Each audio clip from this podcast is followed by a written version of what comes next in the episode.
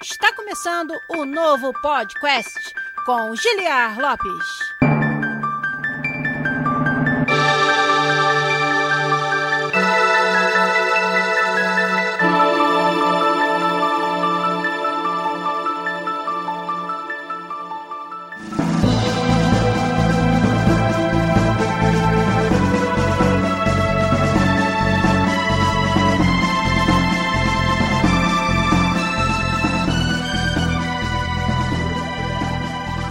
Podcast na área, galera!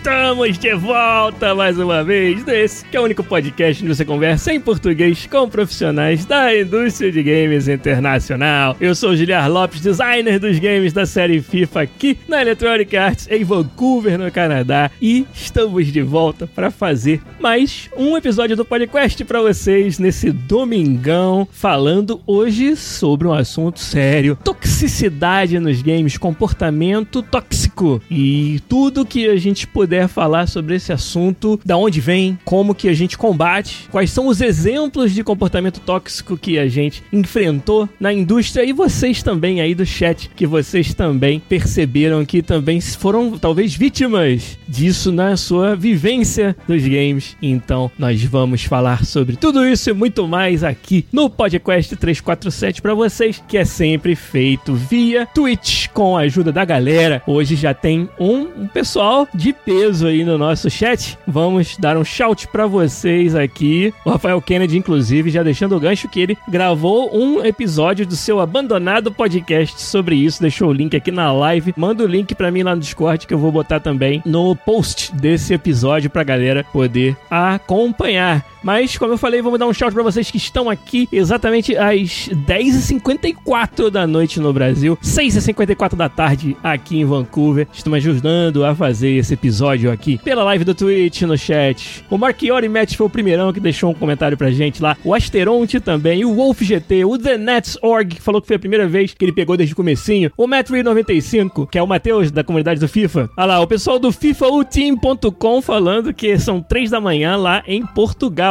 Um abraço para vocês. Obrigado por estarem acordados até agora acompanhando nosso programa. O Major John X3 falou que só tá dando um oi que amanhã é dia de trabalho cedo, né? E o Dronzer Gamer tá falando que eu estou sem camisa. Na verdade, eu estou com a camisa do time de guerreiros Flusão Fluminense Futebol Clube, meu time do coração do Rio de Janeiro. Hoje, né, ganhou do Internacional, estamos todos bobos, é aí por isso.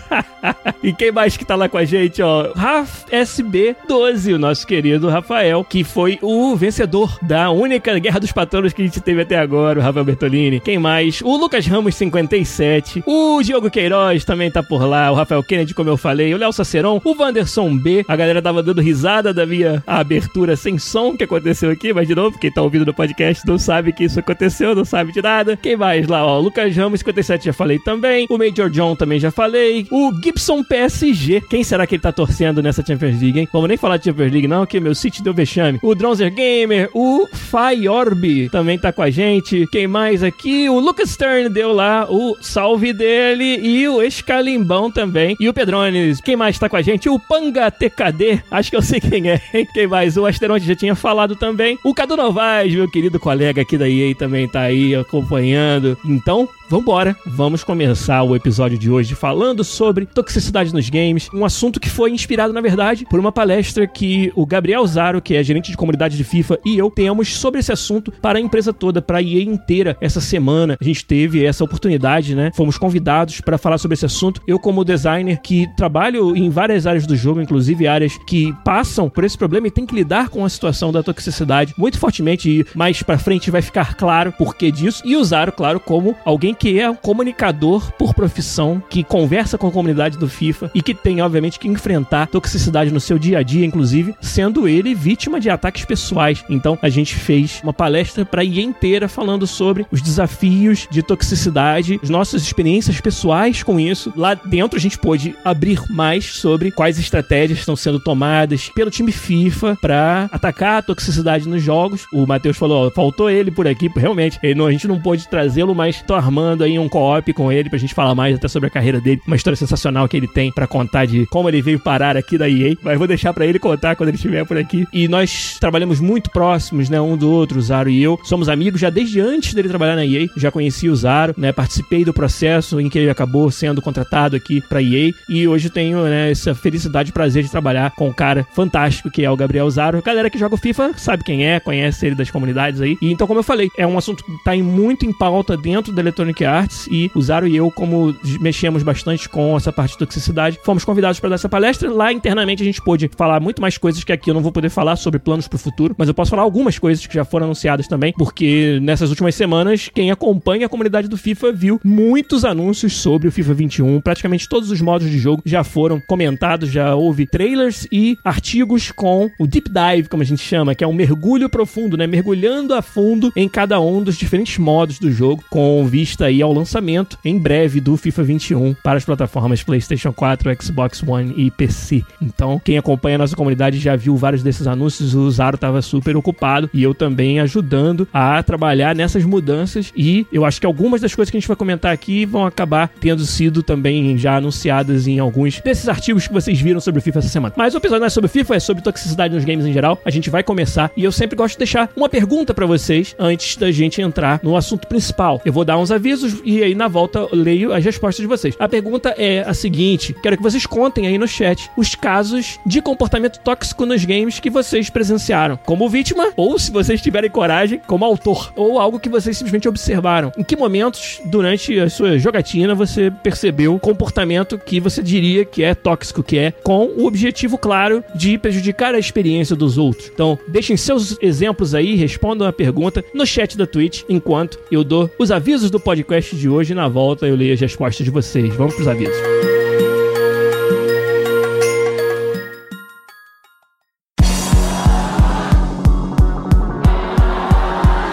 Deixando aqui os avisos para vocês, lembrando a todo mundo que esse aqui é um conteúdo 100% gratuito, livre de barreiras de acesso, livre de paywall, livre de ads que a gente faz toda semana para vocês no podcast. E para esse conteúdo continuar, ele é bancado pela nossa comunidade fantástica através das nossas campanhas de financiamento coletivo no Patreon e no PicPay. Então, patreon.com/podcast, picpay.me/podcast é onde você nos ajuda a toda semana estar trazendo um novo episódio do podcast aqui, pagando, entre outras coisas, pela edição fantástica do nosso editor, o Zabuzeta, o melhor editor de podcasts do Brasil, que toda semana faz um trabalho fantástico e incansável de editar os nossos episódios aqui, tirando as nossas gaguejadas, tirando esses momentos de início falho que quem tá ouvindo o podcast não faz a menor ideia do que aconteceu hoje aqui. O Zabuzeta vai lá, limpa, deixa tudo bonitinho, editadinho, trabalho fantástico fantástico que ele faz, que é, como eu falei, bancado pela nossa comunidade no Patreon e no PicPay. Quem não pode contribuir no Patreon ou no PicPay, tem uma outra forma que você também nos ajuda muito, que é dando um sub pro nosso canal no Twitch com a sua conta Twitch Prime. Quem tem a conta Twitch Prime, que vai se tornar aí Prime Gaming em breve, o nome, né? Quem tem essa conta pode todo mês dar uma sub, uma assinatura para um canal que é o seu preferido. E muitos de vocês dão subs aqui pro podcast, a gente agradece demais. Hoje mesmo aí o Marchiori Matt deu mais um sub pra gente, já quatro meses em que ele escolheu nosso canal. Você também, que puder nos ajudar dessa maneira, vai realmente estar ajudando demais para que a gente continue podendo trazer o conteúdo do podcast para vocês aqui. Então, recados dados, muito obrigado sempre ao apoio dos nossos patronos lá no Patreon, lá no PicPay ou aqui no Twitch, usando sua conta Twitch Prime. Muito obrigado, valeu e vamos agora para o assunto principal do podcast 347.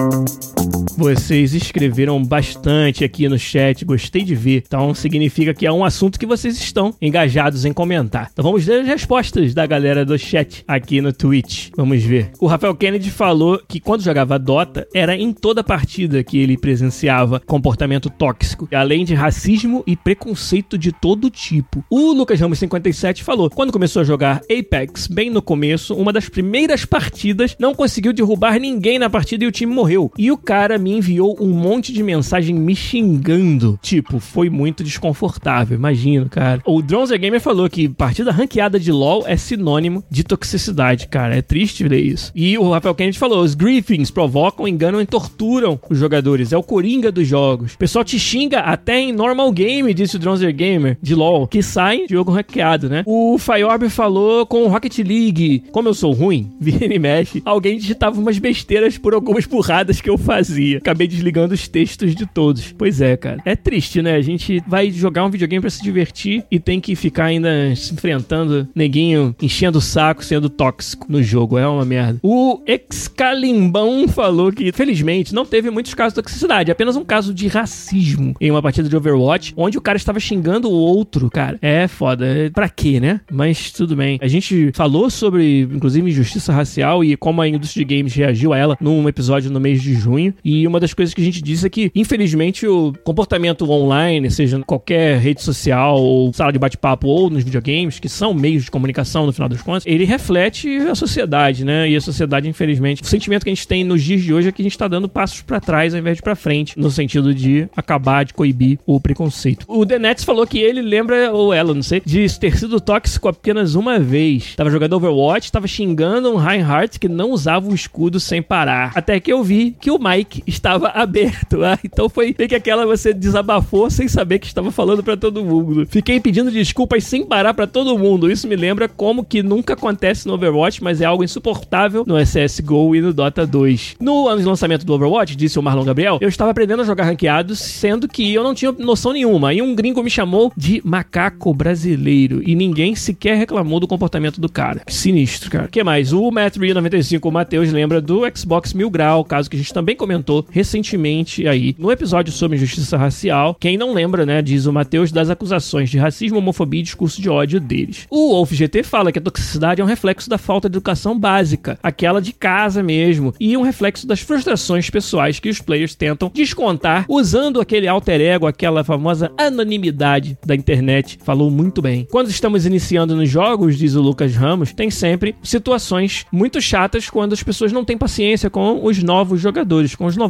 que era a história do noob, o bullying do noob. O Gibson PSG falou, ó, não sei se é toxicidade, mas eu pensei nisso que muitos falam. Achou ruim? Vem pro X1.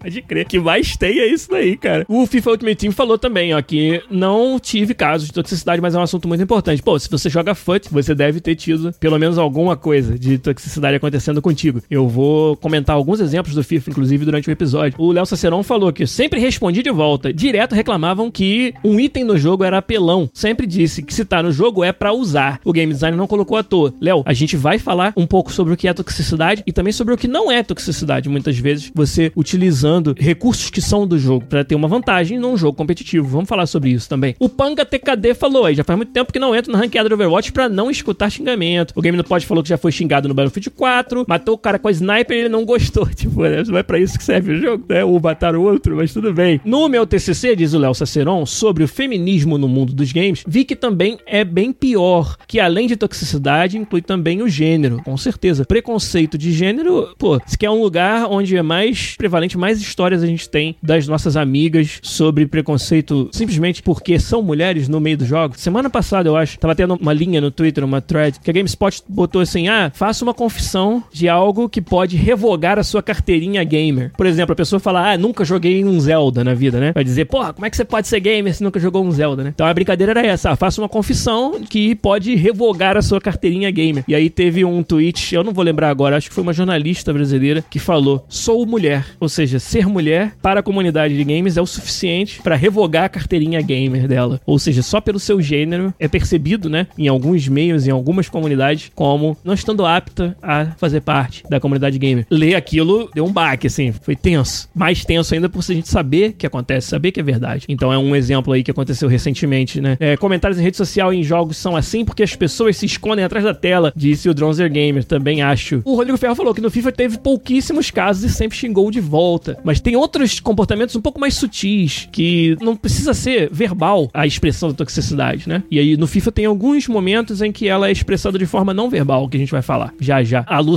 acabou de comentar lá, ó. Se tu for muito boa, tu não pode ser mulher. E se tu é ruim, é porque é mulher. Então, para vocês verem que isso acontece, cara, de verdade. E lamento muito que a gente precise ter que passar por isso, principalmente as pessoas que são mais vítimas disso, durante uma atividade que era para ser algo prazeroso, que era para ser o seu entretenimento, seu momento de escape. E por isso que eu acho importante falar desse assunto, não fugir do assunto. Isso a gente falou na palestra que eu dei com o Zaro pro pessoal da EA aqui, como que é muito fácil você varrer para baixo do tapete, mas chega. Eu acho que os desenvolvedores, principalmente, eles têm um papel fundamental em fazer a sua parte para que os seus jogos não sejam um veículo para a toxicidade acontecer da forma que você puder fazer dentro do seu jogo, dentro do seu alcance. Mas eu acho que uma conclusão até que eu quero chegar no final dessa história é que todo mundo, os gamers, obviamente, mas os desenvolvedores também, todo mundo que está envolvido nessa indústria tem um papel a cumprir para ajudar a acabar com a toxicidade. Então a gente vai chegar lá. Tem muito que conversar. Esse vai ser um episódio que eu acho que vai ser denso de discussão, de conversa e quero muito a participação de vocês aí no chat também para que a gente possa desenvolver o assunto da forma que ele merece. Mas vamos lá, vamos começar. O que é toxicidade? O que, que é comportamento tóxico nos games? Qualquer comportamento, seja ele verbal ou não, com o intuito de prejudicar a experiência do próximo. Não é um comportamento para você ganhar o jogo, que isso simplesmente é ser competitivo, mas um comportamento, seja com a intenção de ganhar ou não, comportamento que vai tornar negativa a experiência de jogo do outro. E os jogos, principalmente depois de que se tornaram online, e praticamente todos os jogos têm uma vertente de jogo online, eles se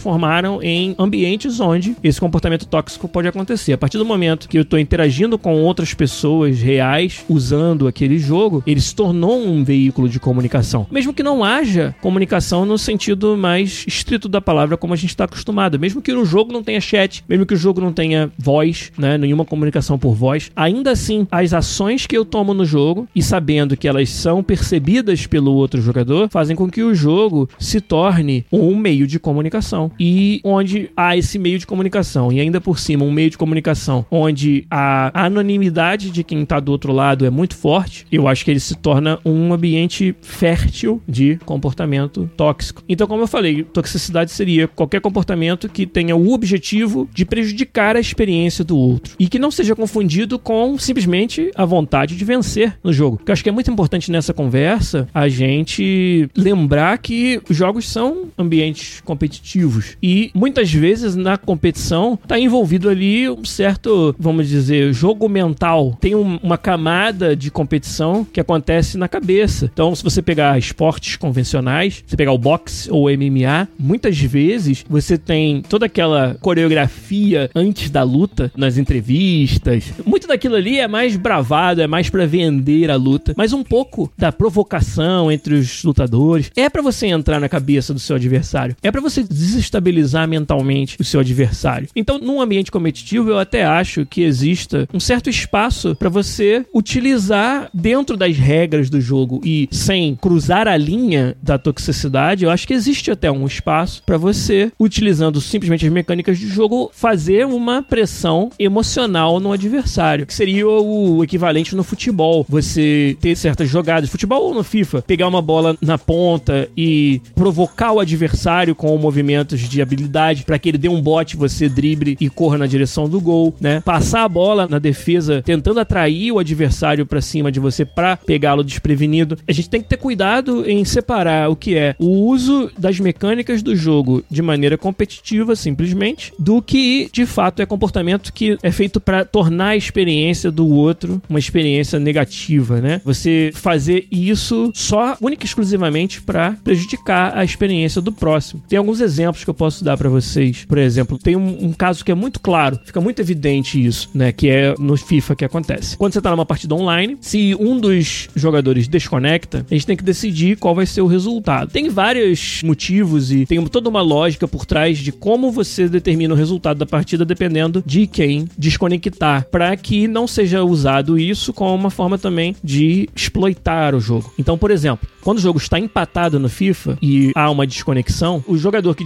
desconectou toma uma derrota, né? E o jogador que estava do outro lado, ele não foi o responsável pela desconexão, aquela partida ela não vale, não é nem derrota nem vitória, porque estava empatado. Mas se tiver um ganhando e o outro perdendo, e aí o cara que tava perdendo desconectar, o que tá ganhando ganha a vitória. Então tem uma diferença aí. Se tá empate, para quem desconectou, vale como derrota, porque ele desconectou. E pro outro não vale nada, só perdeu tempo, mas não contou aquela partida. E se tem um ganhando e o outro perdendo, o que perdeu, o que desconectar, continua com a derrota, mas o que tava ganhando leva a vitória. Então é assim que funciona e os jogadores sabem disso. Então tem aí um loophole, né? Um, um espaço para um comportamento tóxico que é o seguinte: digamos que você tá na partida do FIFA, tá empatado, faltam 5 minutos para acabar, e aí um dos jogadores tem um pênalti a seu favor. Uma coisa que acontece muito e que é um comportamento tóxico é o cara que vai defender o pênalti, né? Desconectar antes do pênalti ser batido. Esse é um exemplo de comportamento que ele só pode ser tóxico, ele não tem nenhum outro motivo para o cara tá fazendo isso. Desconectar de propósito antes do pênalti ser batido. Por quê? Pro cara que desconectou, ele desconectar com o jogo empatado ou perdendo, dá no mesmo. Então não tem nenhuma vantagem pro lado dele de fazer aquela ação de desconectar do jogo. O único motivo em que ele usa essa desconexão é para tirar do adversário a chance de ter uma vitória. Então, de novo, não é pela competição, não é para ter nenhuma vantagem, porque não tem vantagem. Deu pênalti, o cara desconecta só para negar ao outro a chance de ter aquela vitória sendo contada. Enquanto que para ele que desconectou, não tem nenhuma diferença. Vai ser derrota do mesmo jeito. Esse, para mim, é um exemplo muito claro de você separar o comportamento tóxico de algo que é simplesmente a competição. É um exemplo, no caso, de aonde nós, os desenvolvedores, podemos trabalhar para evitar que existam essas oportunidades do jogo. Eu até acho que em alguns casos não tem muito jeito, né? Mas, de novo, aonde tiver uma possibilidade, eu acho que os desenvolvedores eles têm que fazer algo a respeito. O OFGT falou algo que muita gente fala, inclusive, na comunidade do FIFA. Ah, desconectou tinha que ser derrota para quem desconectou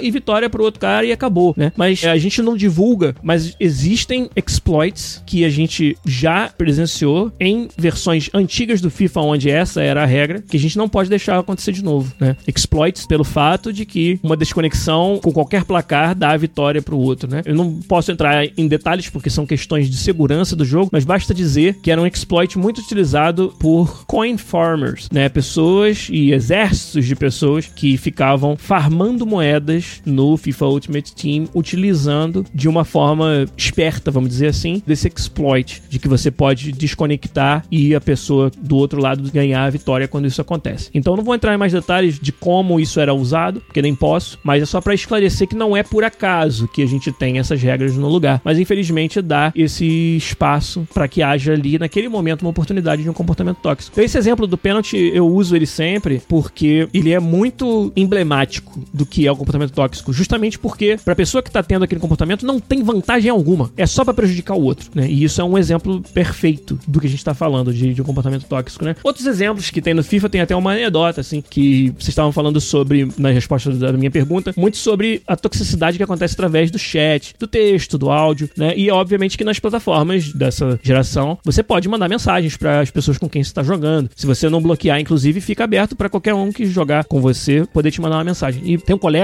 um desenvolvedor já de 15 anos de EA, mais tempo do que eu ainda, eu já tenho 12, e ele tá mais tempo ainda. E é um grande amigo meu, alguém que trabalha do meu lado, que a gente tem uma sinergia no trabalho fantástica. E ele, obviamente, adora FIFA, joga Ultimate Team direto. A gente, inclusive, tem batalhas homéricas aí no jogo. É um dos meus melhores adversários. Ele é descendente de italianos, é canadense, mora aqui em Vancouver. E nós estamos em Vancouver no mesmo fuso horário, na mesma time zone da costa oeste dos Estados Unidos e também do México. E esse meu amigo, que como eu falei, ele é canadense, filho de italiano, resolveu botar o nome do time dele, porque ele achou engraçado, de Los Chupacabras. esse é o nome do time dele, do FUT. E ele me contou que ele tinha um outro nome lá, qualquer. Ele torce pra Juventus, então acho que era um nome relacionado com a Juve. E aí um dia ele mudou para Los Chupacabras, jogando FUT. E ele notou que a partir daquele momento ele começou a receber, depois de partidas, quando ele ganhava o jogo, mensagens de pessoas sendo racistas contra ele, pensando que ele era mexicano. Só pelo fato, como eu falei, da gente estar tá no mesmo fuso horário do México e o nome do time dele ser Los Chupacabras. Muitas das mensagens eram em espanhol, ele não fala espanhol. Então, para ele foi uma coisa assim meio. De primeiro ele não entendeu por que, que as pessoas estão me xingando de coisas que você direciona, né? Xingamentos e palavrões racistas com relação a mexicanos. Por que estão fazendo isso comigo? Entendeu? Sendo que eu nem falei com essas pessoas, eu só joguei FIFA com eles. Quando ele comentou sobre esse assunto, me mostrou uma mensagem e tal lá no trabalho, aí eu lembrei do nome do, do time dele. E eu falei, eu já sei por quê. Simplesmente pelo fato de ter colocado o nome do seu time, uma expressão em espanhol, Los Chupacabras, uma figura mitológica conhecida no mundo latino, e porque a gente tá na mesma time zone, no mesmo fuso horário do México, as pessoas simplesmente assumem que você é mexicano e começam a mandar abuso para você, cara. Então é, é sinistro você pensar que é, é só isso que precisa. É só o nome do clube, sabe? Foi o suficiente para esse meu amigo. De uma hora para outra, ele não recebia mensagem nenhuma, jogava do mesmo jeito, ganhava, perdia, com a mesma habilidade que ele tinha depois que ele mudou o nome do clube. Mas só pelo fato dele ter mudado o nome do clube, ele ter começado a receber esse abuso. Faz você pensar, né? Faz a gente pensar sobre comportamento das pessoas nas comunidades online, realmente. Um outro exemplo que eu ia dar, que também é do FIFA, e como eu até já estava prevendo que muitos dos exemplos que vocês iam falar eram exemplos de texto, exemplos de voz, né? Mas tem muito comportamento que é só de ações de jogo, mas que se caracterizam por comportamento tóxico, como por exemplo a palavra que acho que até o Rafael Kennedy já usou lá em cima, que é o griefing. Griefing é você causar grief, causar um sentimento assim de. Grief não é bem ficar puto, né? Grief, na verdade, a palavra original é quando você tá triste porque alguém faleceu, né? O processo de grief é o processo de se recuperar do falecimento de um ente querido. Esse é o sentido original da palavra. Aí, no uso nos jogos, já não é mais tão parecido com a palavra original, mas significa você causar ao outro jogador um sentimento de que odeia estar ali, pra encher o teu saco, pra te deixar puto, né? Isso é o griefing. No FIFA, por exemplo, existem momentos que já ficaram conhecidos por serem usados para causar griefing no oponente. Por exemplo, você assistir a todas as cutscenes do jogo. Toda vez que a bola sai, você tem ali o que a gente chama de uma coreografia, né? Ah, saiu para tiro de meta. O ball boy vai lá, pega a bola, joga pro goleiro, o goleiro pega, bota no, no chão ali na pequena área, toma uns passinhos para trás. Aquela história que fazem um, um jogo de futebol ser um jogo de futebol. E vários outros momentos do jogo em que você tem oportunidades de estender a duração da partida de propósito, não porque você quer assistir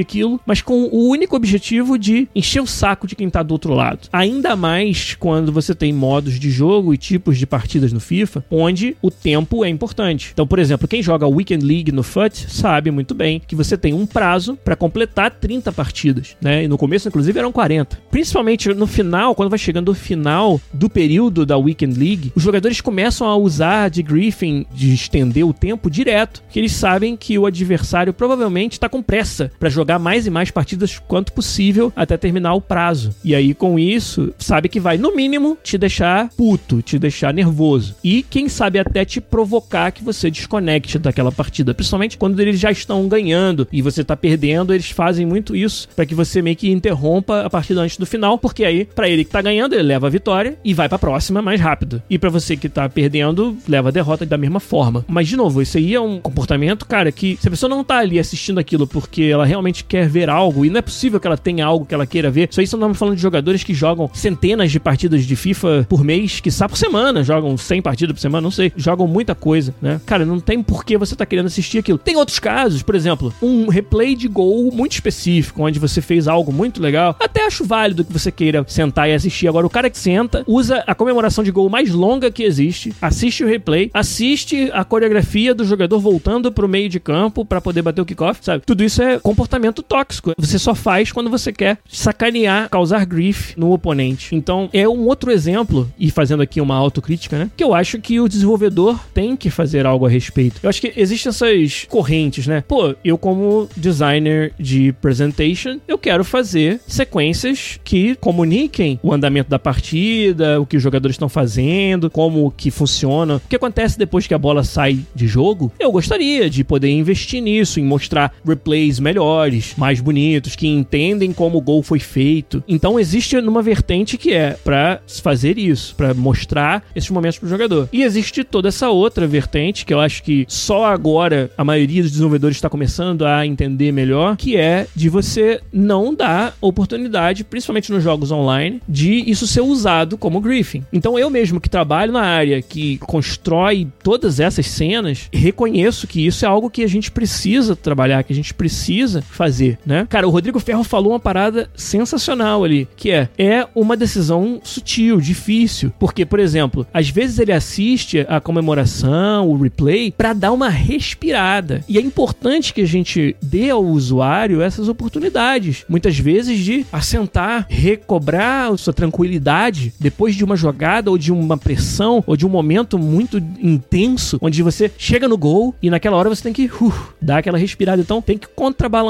com isso, mas no caso, eu ainda acho que tem que ser feito de forma muito mais consciente e deliberada por parte dos desenvolvedores e não simplesmente fazer como se fosse uma partida normal, ignorando completamente que ali você tem um ambiente online onde dois jogadores estão jogando um contra o outro e um deles tem o controle sobre o que vai ser assistido com relação ao outro. E obrigar a pessoa a sentar e assistir algo que cujo único motivo é ser tóxico. E aí o FIFA U Team falou no chat de um exemplo de algo que nós, nosso time, decidiu fazer para essa versão nova do FIFA 21, que é reduzir a duração de todas essas sequências para uma duração mais curta que a gente pôde fazer para diminuir a chance de você usar isso como griefing, certo? Então, por exemplo, no momento do gol, que é o momento onde tem talvez uma sequência das mais longas que existe no jogo. Você tem a bola entrou, o jogador que fez o gol pode fazer uma comemoração, que pode levar aí até uns 10, 15 segundos. Tinha comemoração de 30 segundos, antigamente a gente já eliminou, mas uma comemoração que pode levar aí alguns segundos. Replays, que no modo offline os replays já são muito mais longos, você vê quatro vezes o gol. No modo online só vê uma vez, né? Mas tem replay. Ainda tinha a coreografia de ir andando de volta para o centro do campo, né? Meio que comemorando e tal. Eliminamos essa parte completamente do jogo no modo online. Não vai ter mais. Então não vai precisar mais sentar por ela. Nas comemorações, tinha também, antes de você dar trigger da sua comemoração final, você podia ficar rodando, correndo pelo gramado e tinha um tempo até bem generoso. A gente diminuiu esse tempo. Então agora você não tem mais tempo para ficar correndo pelo gramado que nem um idiota e fazendo seu adversário sentar naquilo. Tem um tempo ainda para que você faça a sua comemoração. Acho que é importante a gente preservar o momento em que o gol foi marcado e a alegria e o momento dos usuários se expressar, o seu êxito naquele momento. Acho importante a gente manter alguma forma dessa expressão continuar acontecendo, mas reduzindo aí as durações de cada uma dessas fases para que não seja mais um ambiente tão propício ao griefing como é, né? Então esse foi um exemplo até eu ia falar mais na frente sobre as medidas que a gente toma tentando diminuir a toxicidade, mas o FIFA U Team Com já me deu a deixa para eu poder falar disso agora. O Gibson PSG falou, quando era moleque, ele fazia as comemorações do FIFA, mas era porque ele gostava de ver as animações, que eu também acho muito maneiro, muito engraçado. Mas mesmo assim o primo dele ficava bravo.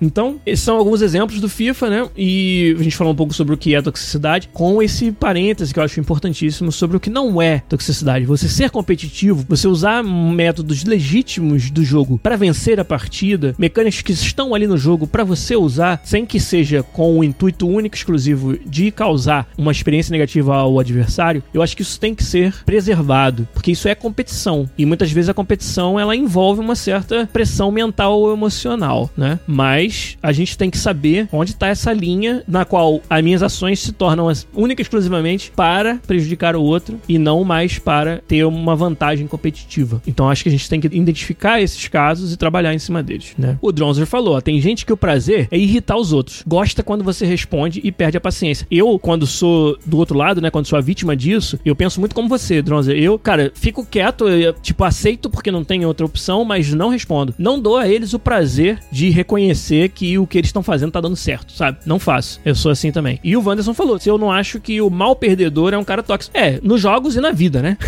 Isso aí, cara, você ganhar uma partida e receber uma mensagem mal educada, uma mensagem de alguém dizendo, pô, mas eu joguei muito melhor do que você, você deu sorte. Isso aí a gente nunca vai estar livre de acontecer, né? Enquanto forem pessoas, enquanto tiver recompensas e tiver um emocional em jogo, eu não acho que a gente vai estar livre. Mas a gente pode sim fazer muita coisa para não deixar que descambe para o preconceito, para a ofensa pessoal. Isso eu acho que sim, a gente tem um papel em fazer para não deixar acontecer, né?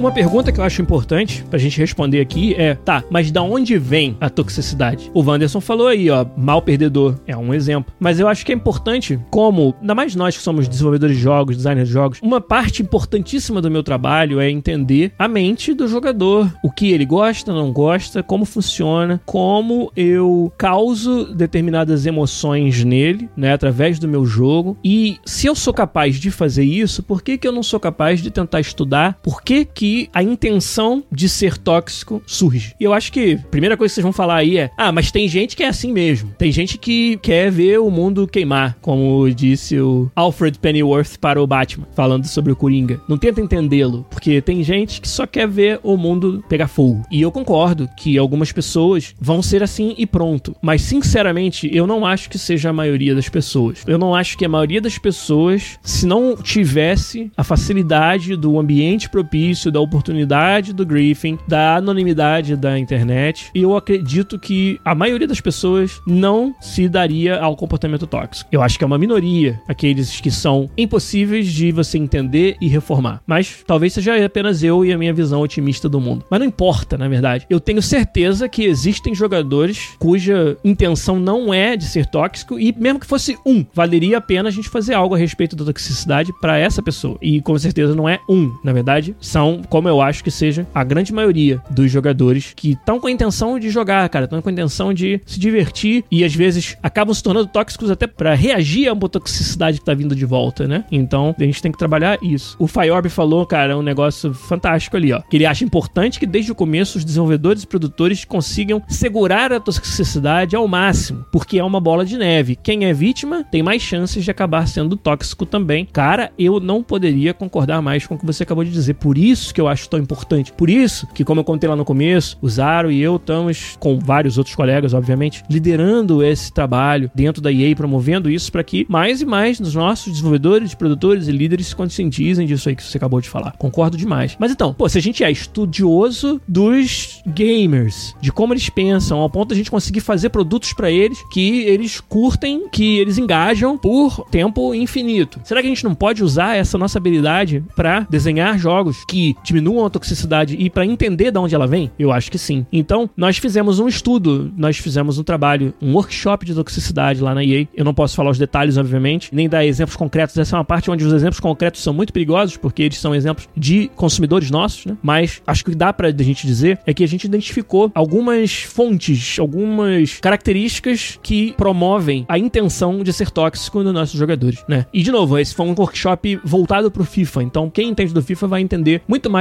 profundamente, muito mais facilmente esses pontos. Mas acho que para todo mundo dá para explicar também. Então, nesse workshop a gente chegou a algumas conclusões. Uma das coisas que causa mais insatisfação no jogador ao ponto dele se tornar tóxico é a falta de agência, ou seja, a falta de contribuição para o resultado. Então, se o jogador joga um jogo em que o sentimento dele, pelo menos, é de que ele fez tudo certo e ainda assim perdeu, esse é um dos momentos mais frustrantes dos jogos. Isso é algo que no meio de uma simulação, por exemplo, de futebol, acontece muito. Acontece muito de você sentir e você pode estar certo no seu sentimento ou não, mas o que importa é a sua percepção. Você sentiu que você fez tudo certo naquela jogada. E aí, mesmo assim, a bola ricocheteou três vezes, o cara chutou e fez o gol. Ou o contrário, fiz tudo certo para fazer o gol, mas bateu na trave nas costas do goleiro, rolou em cima da linha, o zagueiro foi, conseguiu limpar e esse sentimento de que as suas ações, por melhores que elas sejam, não conseguem impactar no resultado, é uma das maiores frustrações que existem nos jogos e a gente consegue enxergar isso nos dados, né? Um dos momentos mais frequentes em que você parte dali para a toxicidade em pouco tempo. Ou seja, ele realmente incitou a toxicidade. Esse sentimento de que você não tem controle sobre o resultado do jogo. Então, isso é algo que a gente precisa trabalhar. Muitas vezes, não me entendam mal, nem sempre o jogador sentir que ele não tinha controle significa que ele não tinha controle. Ele sentiu isso. Talvez ele não conheça as mecânicas. Talvez seja um jogo que tenha mais sorte do que a gente gostaria envolvida no resultado. E aí você sente que não tem controle sobre o resultado. Isso aí é um problema fundamental do design do seu jogo, se o seu jogo é assim. Se o seu jogo é um jogo em que, por mais que o jogador tenha habilidade, ele ainda tem que contar com muita sorte, eu acho que o problema vem antes da toxicidade. Mas eu não acredito, por exemplo, que esse seja o caso do FIFA, apesar de algumas pessoas acharem isso, né? É uma simulação com física real, onde coisas acontecem, igual no futebol de verdade, e no futebol de verdade você pode dominar uma partida e perder, né? Então acho que em casos assim, genéricos,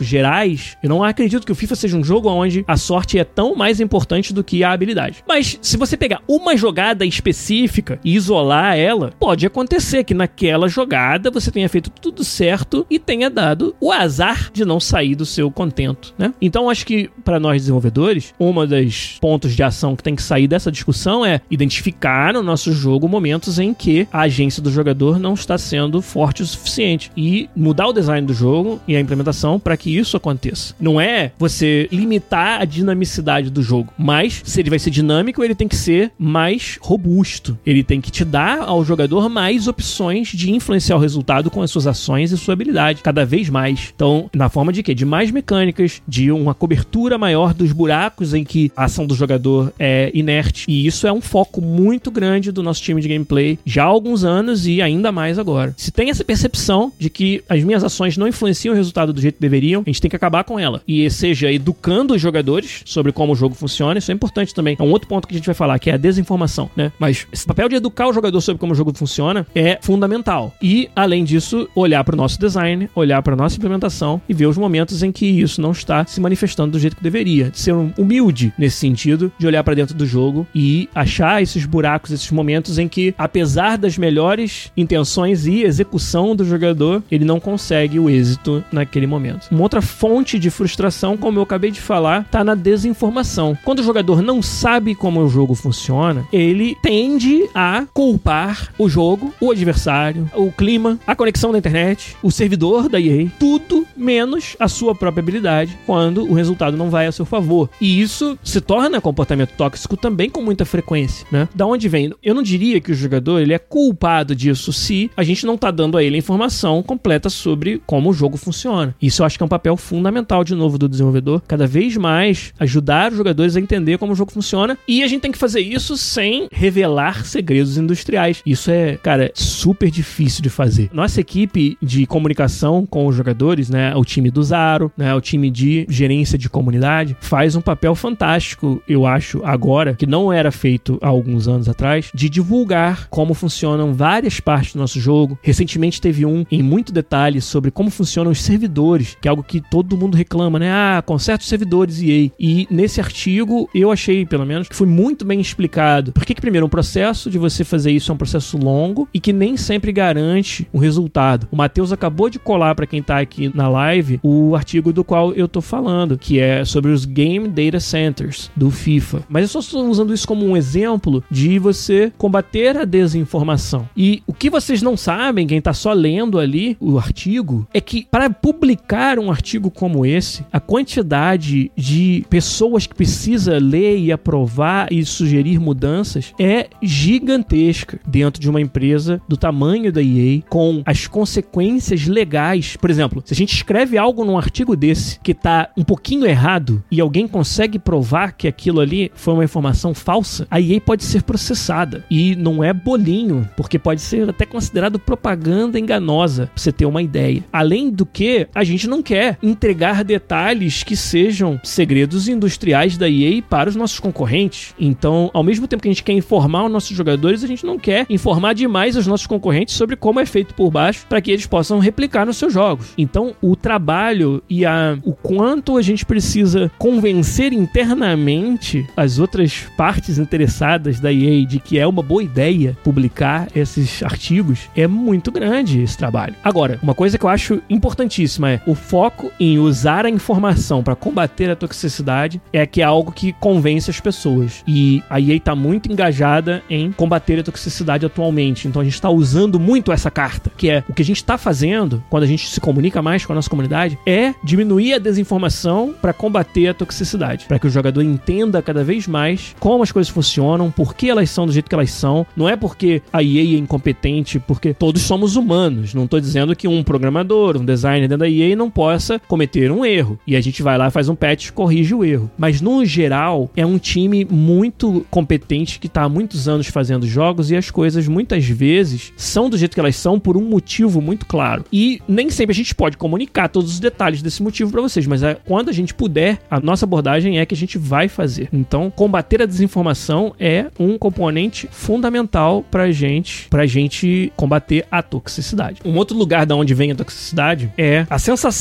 dos jogadores de que o tempo que eles estão dedicando ao jogo não tá retornando para eles como algo de valor. Se o seu jogo tem esse problema, se o seu jogo dá o sentimento ao jogador de que ele dedicou tempo e não tirou algo de valor de volta, você tem um problema que é muito maior do que a toxicidade. É um problema de design. Mas quando o jogo tem essa característica, incita a toxicidade. Porque o jogador, quando ele dedica tempo para o seu jogo, é tempo que ele não tá dedicando para uma outra coisa na vida dele, para um outro jogo ou para as milhões de outras coisas que ele poderia estar tá fazendo com o tempo dele. Então, dedicar esse tempo para isso e o que retorna não tem valor. Ah, joguei horas e não avancei na minha progressão. Ah, beleza, talvez eu seja o pior jogador desse jogo do mundo, mas fora essa possibilidade, você jogar por horas e não sentir que progrediu, não sentir que ganhou nada com aquilo, é uma sensação de frustração absurda e é uma fonte de toxicidade. Essa frustração ela cresce e você às vezes, né, alguns jogadores vão descontar no no adversário mais recente uma frustração que ele tem, na verdade, de meses com o jogo e vai descontar de forma tóxica. Então, uma outra linha é que a gente não pode ficar divulgando grandes planos para o futuro de features novas, de mudanças no balanceamento. Vocês vão ter que descobrir quando essas coisas saírem no jogo. Mas várias das nossas decisões de tunagem dos modos de jogo, do FIFA, por exemplo, para falar de um que eu sei, são com essa intenção de oferecer para o jogador uma certeza de que o investimento de tempo dele, mesmo que ele não tenha o melhor desempenho do mundo, vai ser recompensado com alguma coisa de valor retornando para ele. Isso é outro ponto que eu acho importantíssimo. Você diminuir a frustração com esse desbalanço entre tempo dedicado e o valor retornado. E isso é algo que está muito forte na nossa cabeça no momento. E enquanto a gente faz o ajuste fino das features para o próximo FIFA, FIFA 21. Tô falando de FIFA aqui, gente, mas não é um episódio sobre isso. Aqui são os exemplos que eu tenho para contar. Com certeza isso aí se aplica a vários outros jogos e algumas coisas que eu tô falando nem se aplicam muito ao FIFA, mas eu tô usando como forma de você falar do assunto de uma maneira completa, né? Agora a última, com certeza tem várias outras coisas que dão origem à toxicidade, mas uma outra que nesse workshop que eu falei, que a gente fez, onde os designers sentaram e pensaram sobre e observaram, não é só pensar, mas observar dados sobre o comportamento dos jogadores, né? Isso é muito importante. Chegaram a essas linhas de ação. Uma outra que é uma fonte grande de toxicidade quando o jogador percebe que ele vai ficar impune. A impunidade é, como em várias outras áreas da vida, a impunidade ela é um motor do comportamento perverso. E a toxicidade ela não é diferente. Então, depois de tudo isso tendo sido falado, depois de várias ações que a gente pode tomar enquanto designers do jogo, tem uma ação muito clara que precisa ser tomada e que não são os designers do jogo que vão fazer, mas os gerentes de comunidade, que é punir quem tem um comportamento tóxico. Achar maneiras, achar mecanismos no jogo que você possa reportar e que essas pessoas possam ser punidas. Aí você começa a atingir até aquelas pessoas que, como eu falei, você não vai conseguir remover delas a intenção de ser tóxico, porque algumas delas simplesmente querem isso. Elas vivem para sacanear os outros. Para essas pessoas, a agência do jogador, a gente aumentar não vai fazer diferença. Dar informação sobre como o jogo funciona, foda-se. O cara quer ser tóxico. Melhorar a relação de tempo versus valor,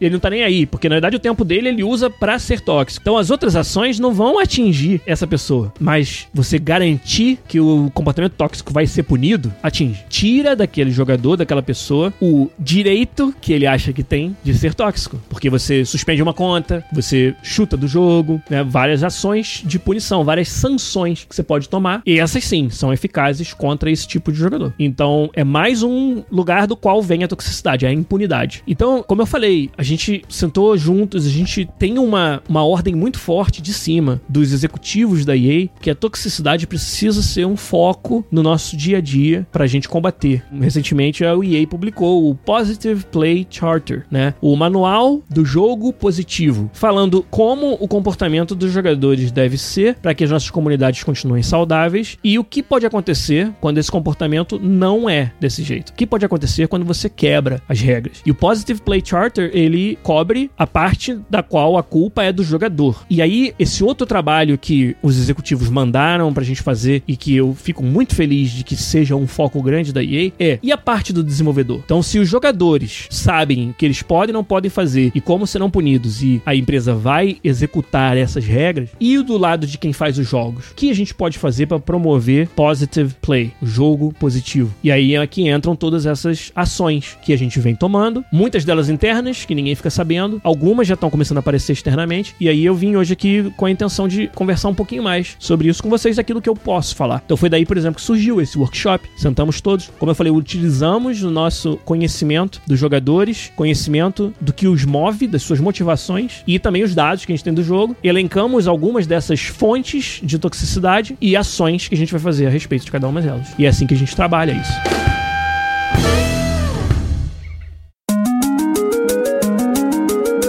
Sobre esse assunto, ó, o FIFA U Team também deixou aqui uma pergunta. Como a EA mede a toxicidade? Qual a telemetria que tá por trás disso? E, vamos dizer assim, a gente não tem uma fonte de dados que diz aconteceu um comportamento tóxico aqui, mas a gente tem o que? Padrões de comportamento. Tanto tendo acesso a trocas de mensagens, a gente não vê o conteúdo das mensagens, por exemplo, que você trocou no Xbox, mas a gente sabe quando os jogadores se conectam. Então a gente imagina que dificilmente alguém se conecta com outro para dar os parabéns. Acontece, mas mas quando acontece, vira capa do Reddit de FIFA, né? Olha só, achei que ia receber um comentário tóxico e veio o elogio.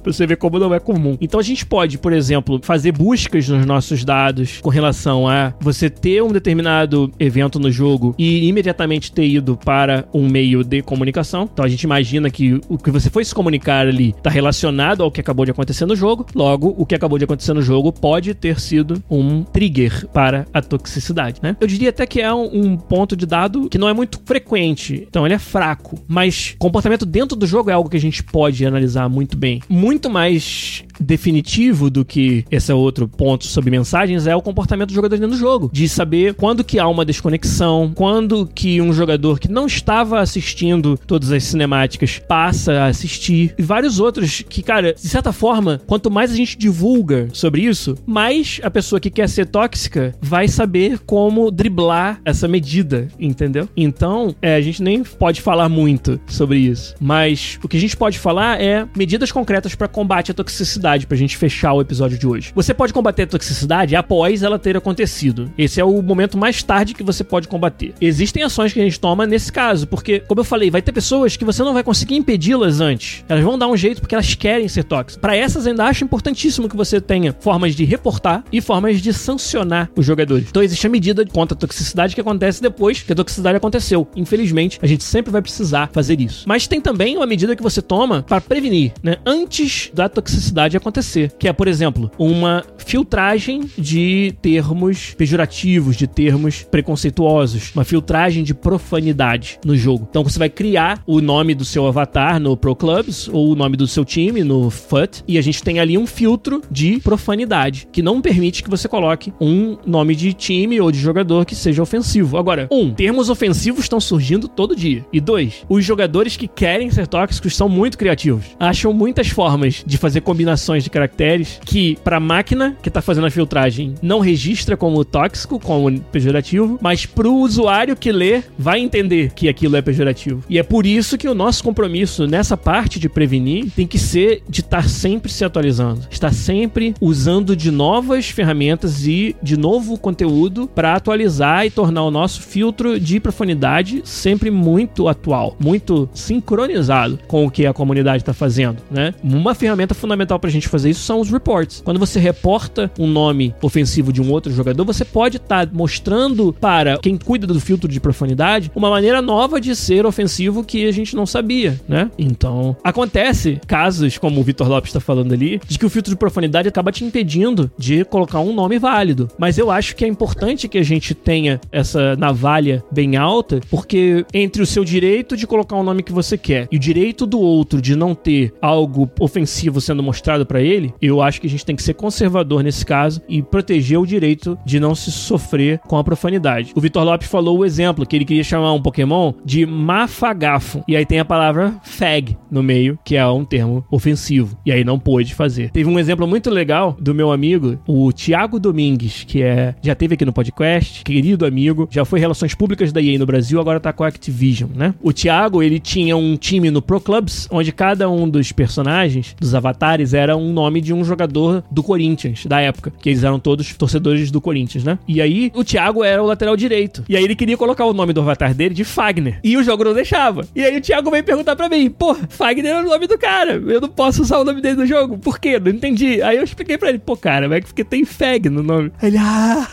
porra, por isso, entendeu? E aí não pôde botar Fagner, o nome do jogador, fazer o quê? Mas é pra gente proteger contra o uso de termos pejorativos no time. Como eu falei, tem a forma de de você atacar a toxicidade depois que ela aconteceu, tem a forma de atacar antes que ela aconteceu. Mas eu proponho que a gente considere uma outra forma de atacar a toxicidade ainda mais cedo, que é você atacar antes da intenção de ter ser tóxico acontecer. Porque quando você tá atacando ali no filtro de profundidade, a intenção de ser tóxico já existe. O cara só não consegue realizar a sua intenção, porque o jogo não deixa. Mas mais importante, eu diria, é a gente tentar parar a toxicidade antes da intenção de ser tóxico acontecer. E é aí que eu acho que entram as medidas de informar e educar os jogadores, educá-los sobre o que é ofensivo. Às vezes você não sabe, tipo o nome do seu jogador, Fagner, você não sabe por quê. Né? E você educa aquela pessoa sobre por que aquilo é ofensivo. às vezes pode ser outras coisas mais difíceis de explicar. Às vezes o seu sobrenome, imagina, se você tiver um sobrenome que seja um termo pejorativo, você não tem o direito de usar o seu sobrenome no jogo? Infelizmente, não. Eu acho que a gente tem que continuar mantendo essa navalha bem lá no alto, né? Mas como eu falei, eu acho que é muito importante você educar o jogador, você combater esses momentos de griefing, esses momentos de frustração que geram a toxicidade, para que você pare a toxicidade antes da intenção de ser tóxico existir. E eu acho que para muita gente que joga os games, a intenção de ser tóxico, ela não nasce no vácuo. Ela é motivada por características e frustrações do jogo. E, porra, nós somos os desenvolvedores dos jogos. A gente tem nas mãos as ferramentas para combater isso. E eu acho importantíssimo que a gente faça isso. E esse foi o final da palestra minha com o Zaro. Foi chamar os desenvolvedores da EA para essa ação de olhar para o que eles fazem no dia a dia e identificar oportunidades de combater a toxicidade antes da intenção de ter, ser tóxico acontecer. E eu acho que no FIFA a gente tem tomado medidas nessa direção que vão ficar muito claras, eu acho, a partir do FIFA 21 e indo para frente, porque o nosso time, o time do FIFA, está sendo pioneiro dentro da empresa nesse trabalho, né? Por isso que a gente está até falando pro resto da empresa sobre isso, né? Aconteceu uma coisa interessante aqui, ó, fazer um outro